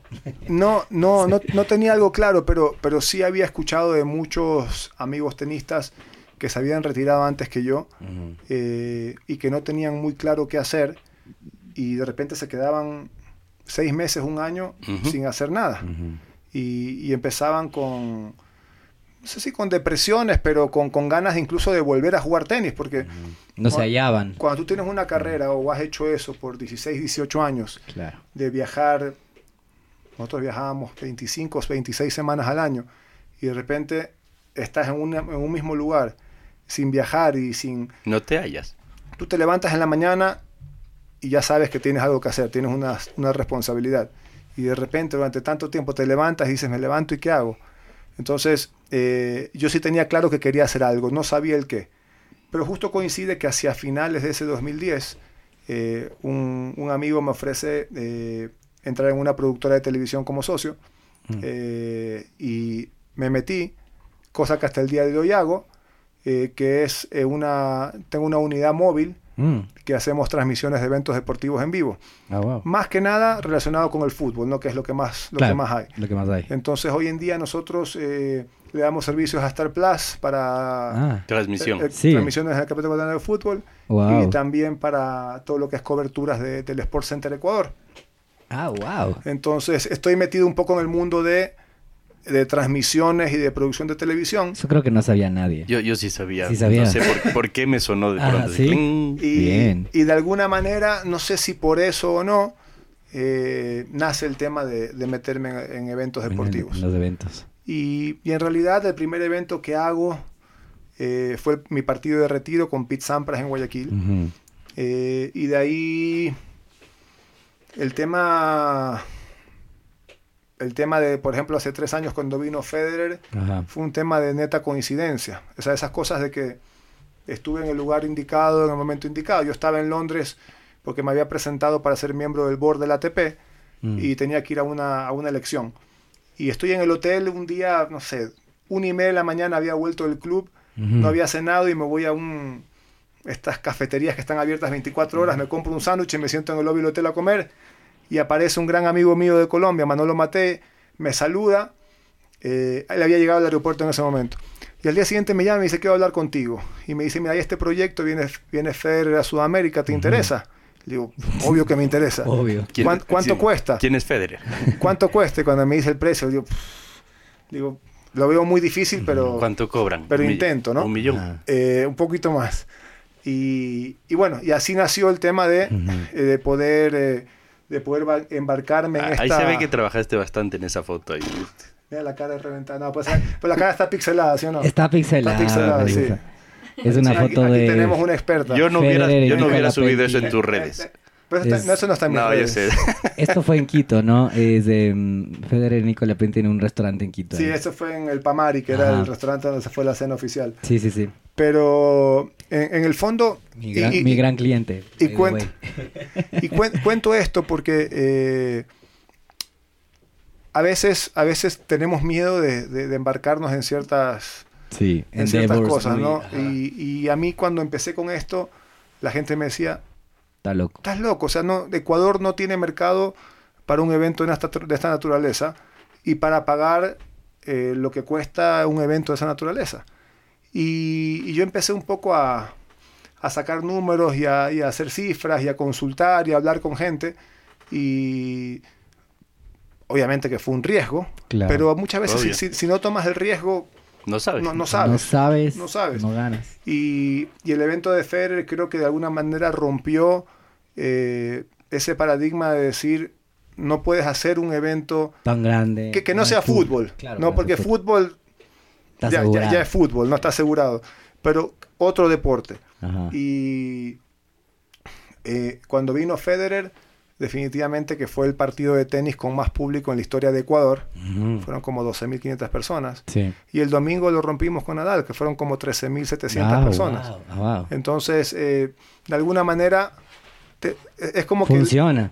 Hay, es como que la, darle ese empujón a, la, gente que se quiere meter en este tipo de cosas. Obviamente, un riesgo mesurado, no es que... tienes que ir medio controlado, eh, saber eh, si se están vendiendo. No, hacer, una proyección más o menos de cuánto vas a levantar con auspiciantes. Sí. Hacer una proyección de cuánto puedes levantar con venta de entradas. Eh, y, siempre va a haber un riesgo. Sí. Pero si no tomas el riesgo, nunca vas a saber si, el otro día, esto va a funcionar. El otro día, justo estaba leyendo un tema que decía lo, que, lo que hablas del riesgo. Y decía que uno de los peores por ahí chuchaquis que puede haber es el riesgo de omisión. ¿no? el no haberlo hecho. el no haberlo hecho. Entonces tú pudiste haber estado en la cafetería en Londres y decir, chuso, un millón. No, no me lanzo, es demasiado. Pero hasta ahorita estarías dándote con la piedra en la cabeza por, por no haberla tomado. No, y incluso, incluso cuando, cuando termina la gira de Federer en diciembre del 2019, eh, yo contacto al manager de Nadal, que jugó conmigo, Carlos Costa, y le digo, mira, acaba de pasar esta gira, me encantaría hacer algo con Rafa el año siguiente. Y empezamos con conversaciones, vino, vino pandemia y todo se fregó. Y en noviembre pasado, yo lo llamo, le digo, retomemos esto. Y de alguna manera yo fui quien comenzó eh, con Mm. la gira, porque lo que me dice el manager a mí, dale, perfecto, pues necesitamos que sean por lo menos cuatro partidos. Y yo empecé a hablar con promotores En Buenos Aires. amigos otros de otros países para que se sumen.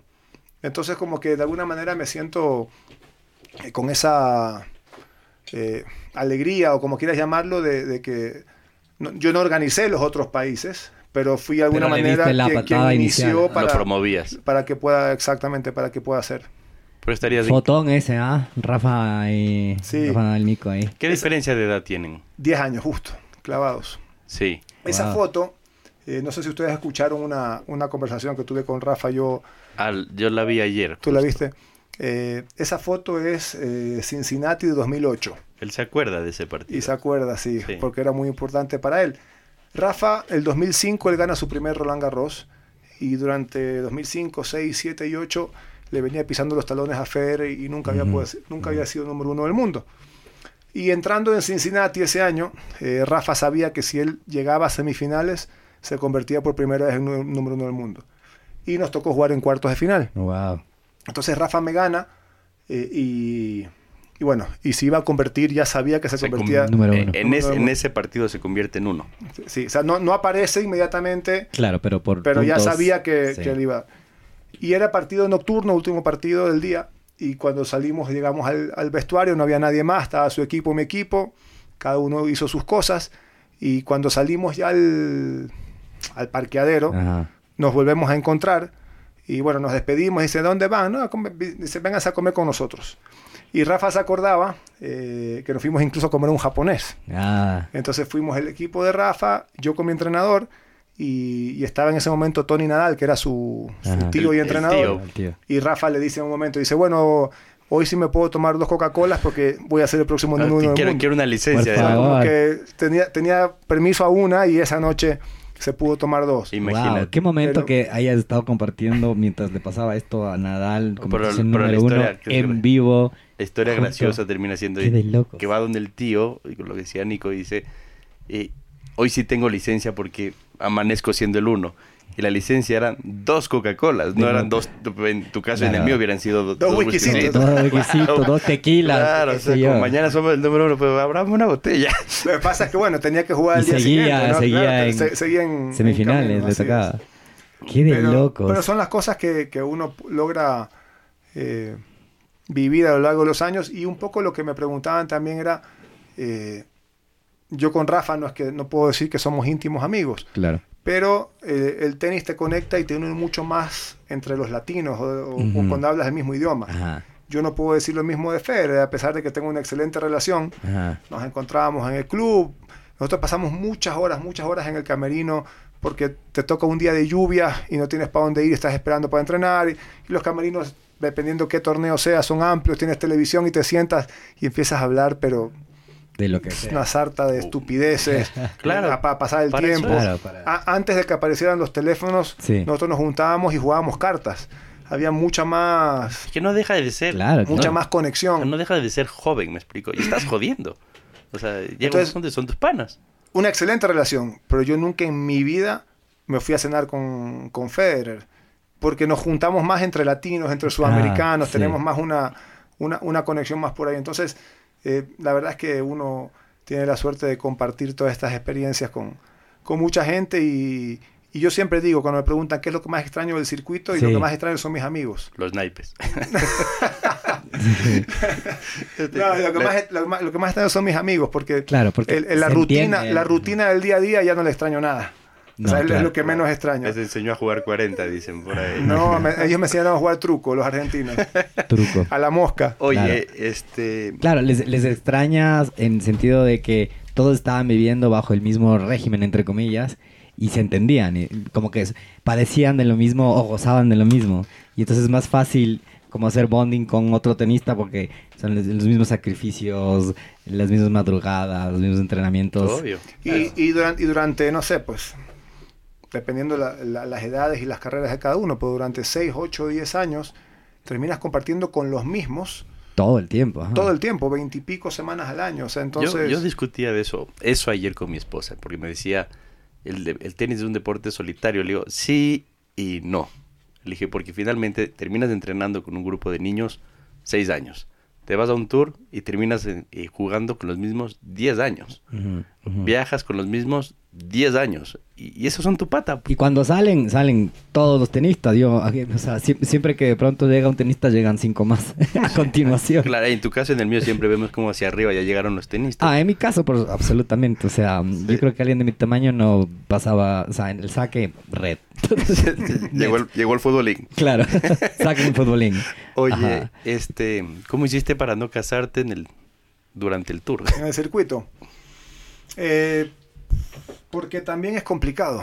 Es, mm. difícil, es difícil tener una relación eh, con el estilo de vida que llevamos, eh, viajando tanto, y, y, pasa nuevamente lo que, lo que te decía hace un rato. O sea, termina siendo eh, como que piensas mucho en ti, no tienes mucho tiempo de, pensar en, en, una relación, y siempre las relaciones de lejos terminan siendo bien complicadas. Sí, Tenemos una vida de, no sé, yo viajaba, de repente me iba cinco o seis semanas, volvía una semana, diez días, te tenía una enamorada, me veía ese tiempo y viaje otra vez cuatro, cinco, seis semanas. No funciona. No funciona y eh, tal vez hoy en día estamos un poco más abiertos, ¿no? Pero en esa época... No eh, había ni cómo hacer un FaceTime ahí. No, no, no, pero no, no, no, no a, las enamoradas que yo tuve no las dejaban viajar conmigo. Ah, claro. Y tú ves a los europeos o ah, los argentinos que viajan con, sus novias. Con sus novias sin problema. sus enamoradas todo el tiempo. Entonces termina siendo súper complicado. O sea, esas relaciones. Interesante esa parte. O sea, yo, yo lo veo, lo, lo vi a Federer cuando, cuando fue el hijo para levantar el último.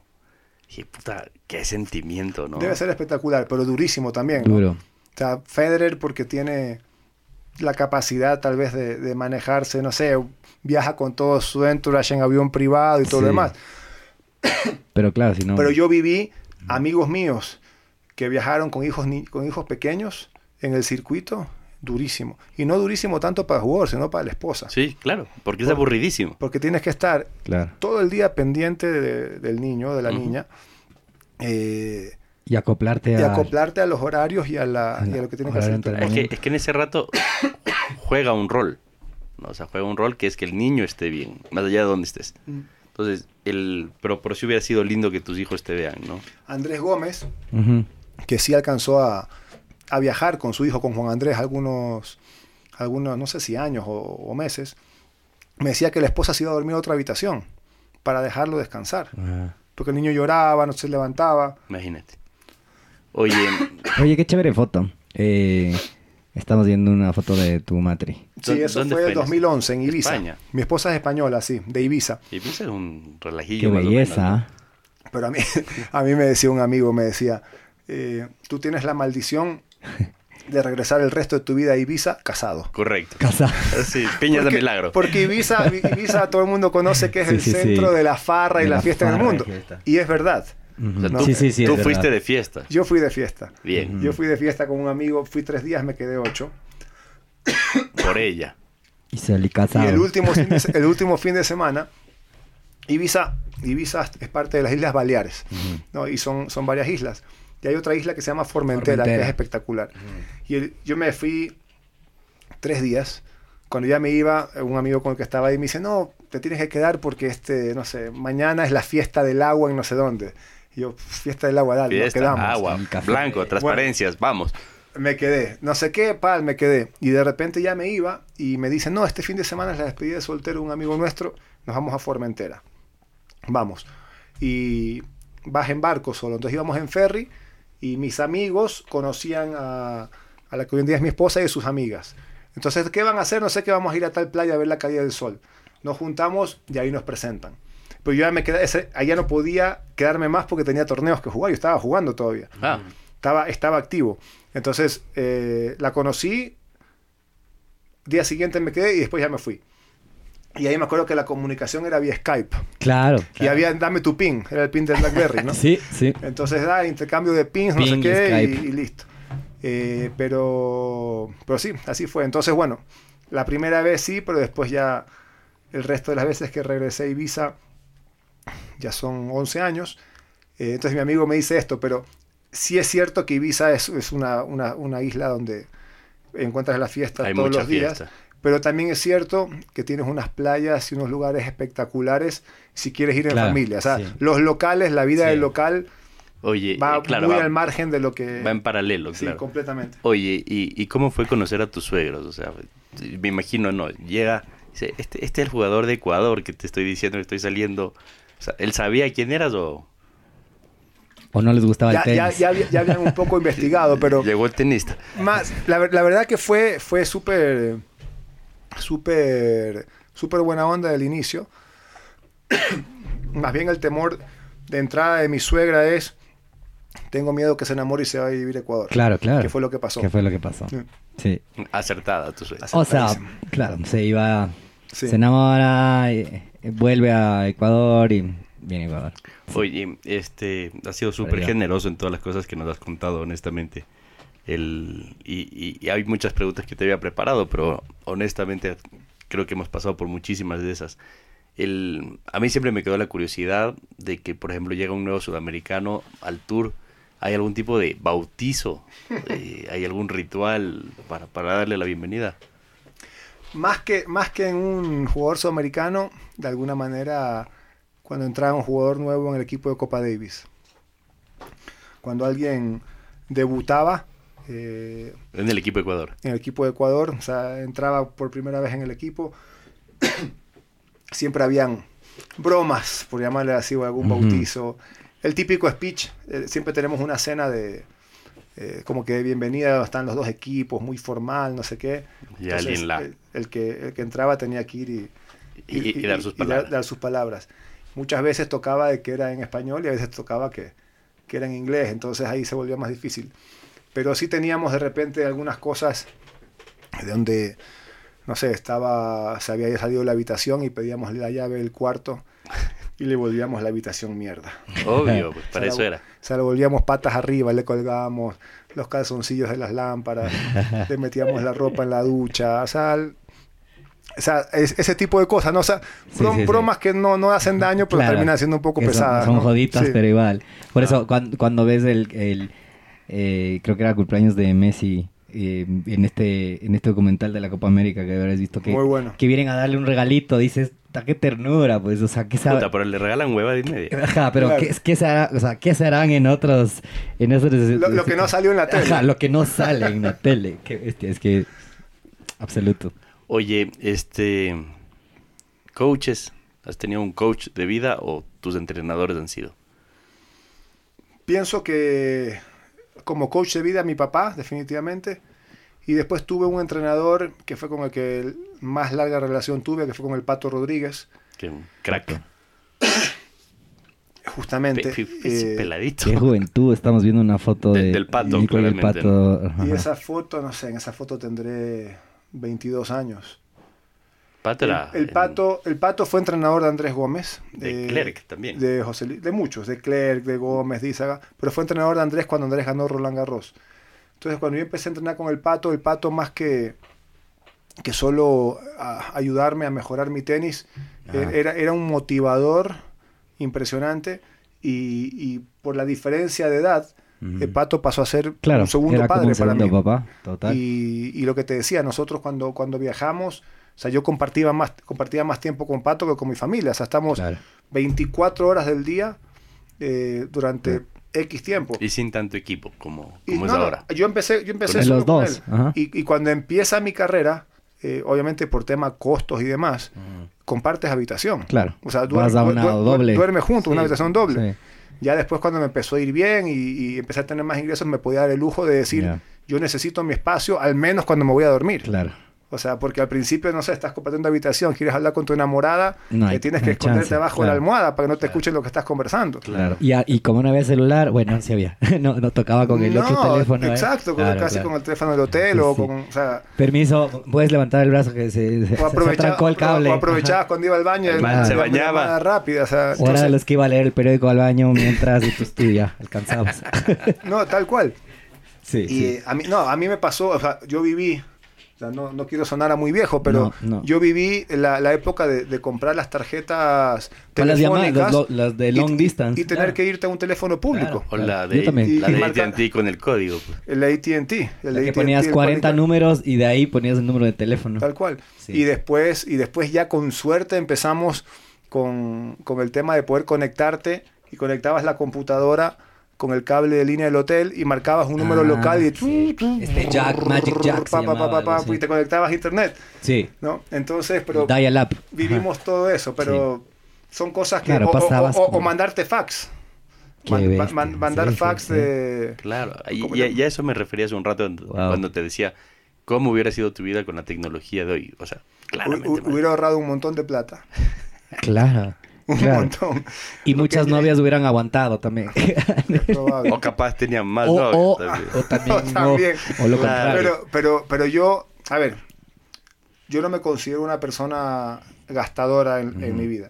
Pero, pero al mismo tiempo me considero que nunca escatimé en las cosas que consideraba que eran necesarias para sentirme bien. Y una de esas cosas era sentirme cerca de mi familia, O, de, o de alguna enamorada. Y habían veces que o no tenía un teléfono cerca, y me acuerdo una vez en Hamburgo, o sea, porque me acuerdo clarito cuando hice el checkout, casi me muero, ya, que dije, mierda, llamo directo desde el hotel.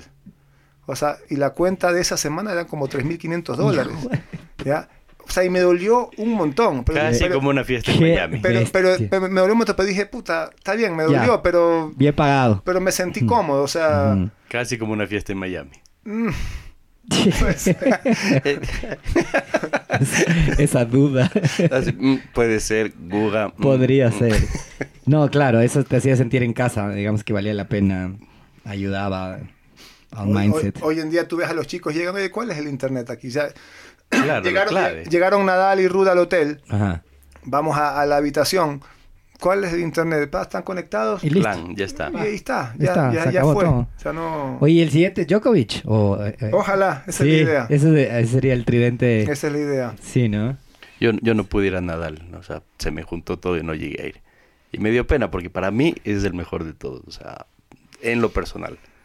Hay, hay, hay muchas, hay muchas opiniones. Eh, mucha gente piensa Federer, mucha gente piensa Nadal.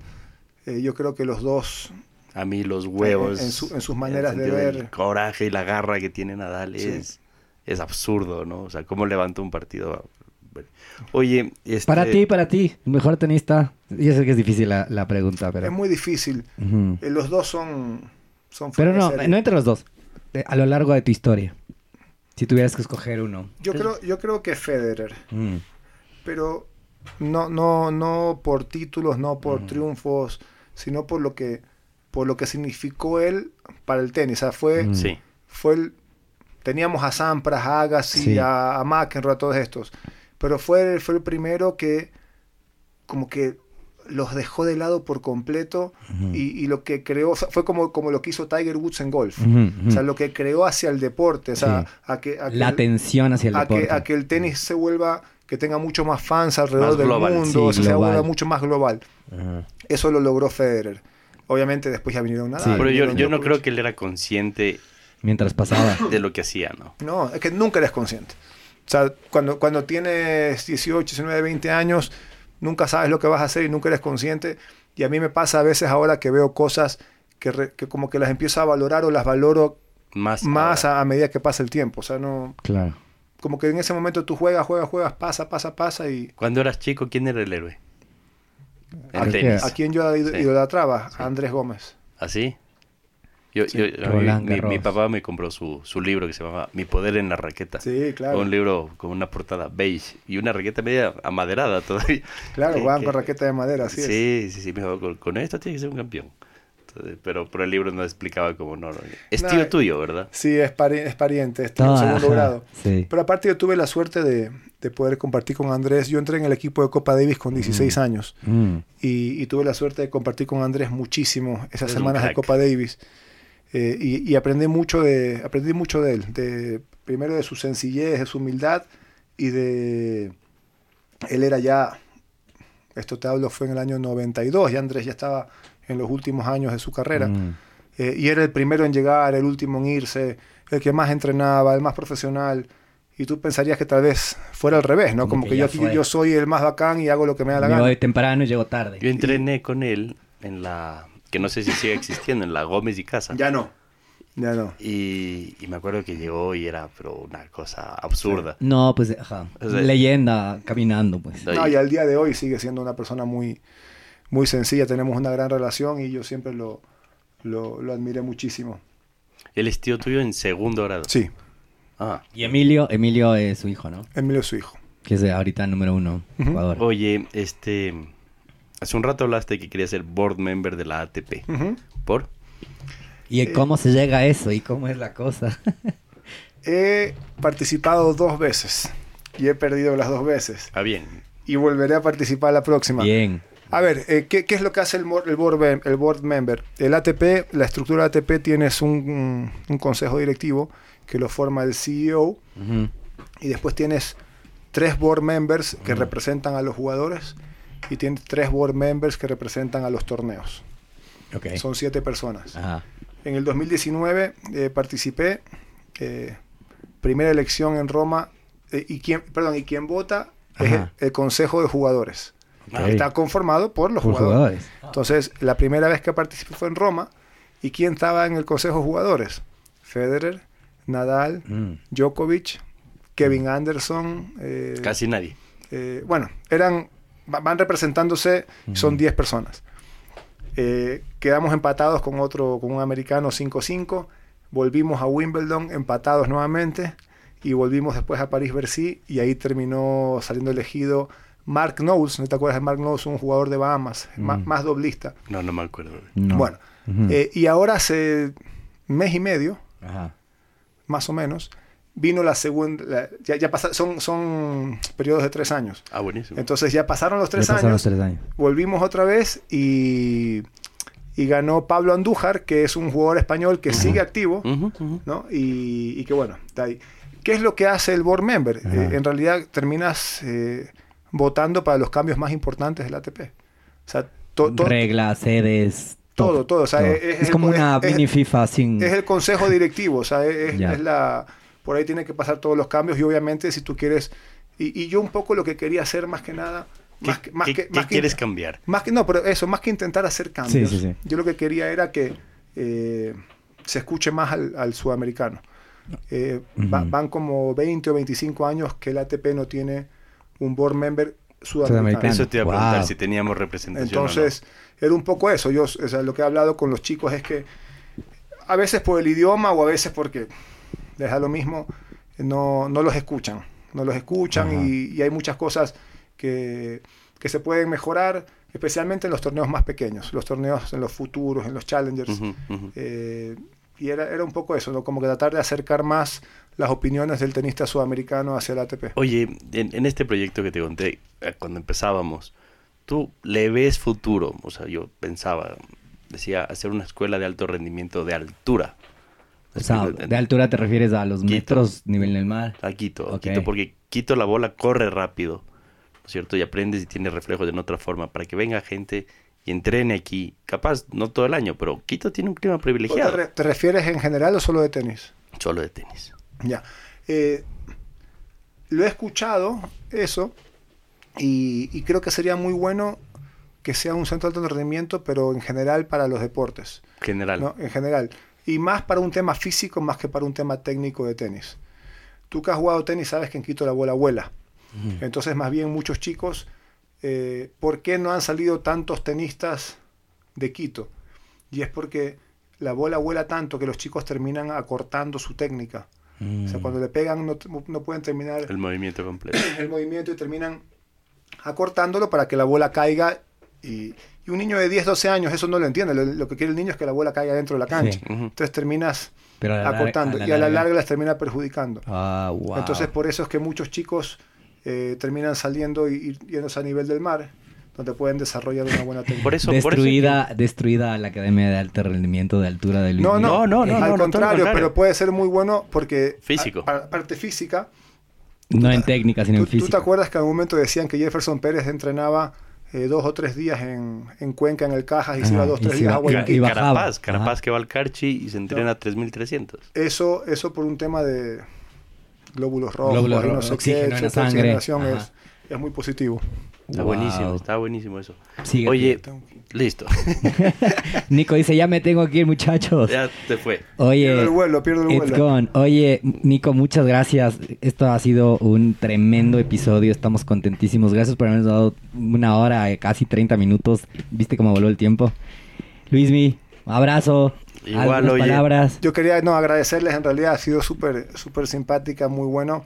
Eh, un gusto estar acá y Siempre tenemos una pregunta, más Nico. adelante para, lo podemos para cerrar. encantado. ¿con, qué sueñas? Siempre, con esa siempre cerramos. ¿Con qué sueñas? eh, La verdad, eh, hoy en día con el tema de la familia, o sea, que poder, poder disfrutarlos a, mis hijos, intento mantenerme mantenerme en forma porque quiero que practiquen deporte, que quiero, quiero jugar con ellos. Con ellos.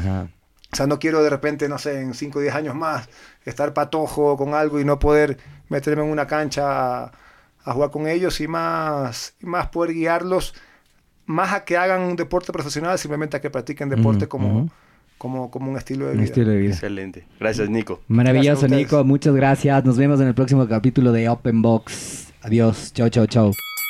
Openbox llega gracias al auspicio de Walker Brand, primera consultora digital con 13 años de experiencia. Si quieres construir estrategias y acciones tácticas a tus metas y modelos de negocio, llama a Walker Brand. Joint, el primer CBD house del Ecuador, un hub de experiencias y productos derivados del cannabis. Tuautoencasa.com. Compra tu auto 0 kilómetros en línea, con la mejor oferta sin salir de casa. Experimental una célula enfocada a la innovación y medios digitales. Entrepreneurs Organization, una red global conformada por fundadores y constructores de empresas que ayuda a alcanzar el máximo potencial en los negocios y en la vida personal. Y bueno amigos, eso es todo por hoy. Recuerden que en el ring de los negocios puedes perder un round, pero la pelea continúa. Nos vemos en el próximo capítulo.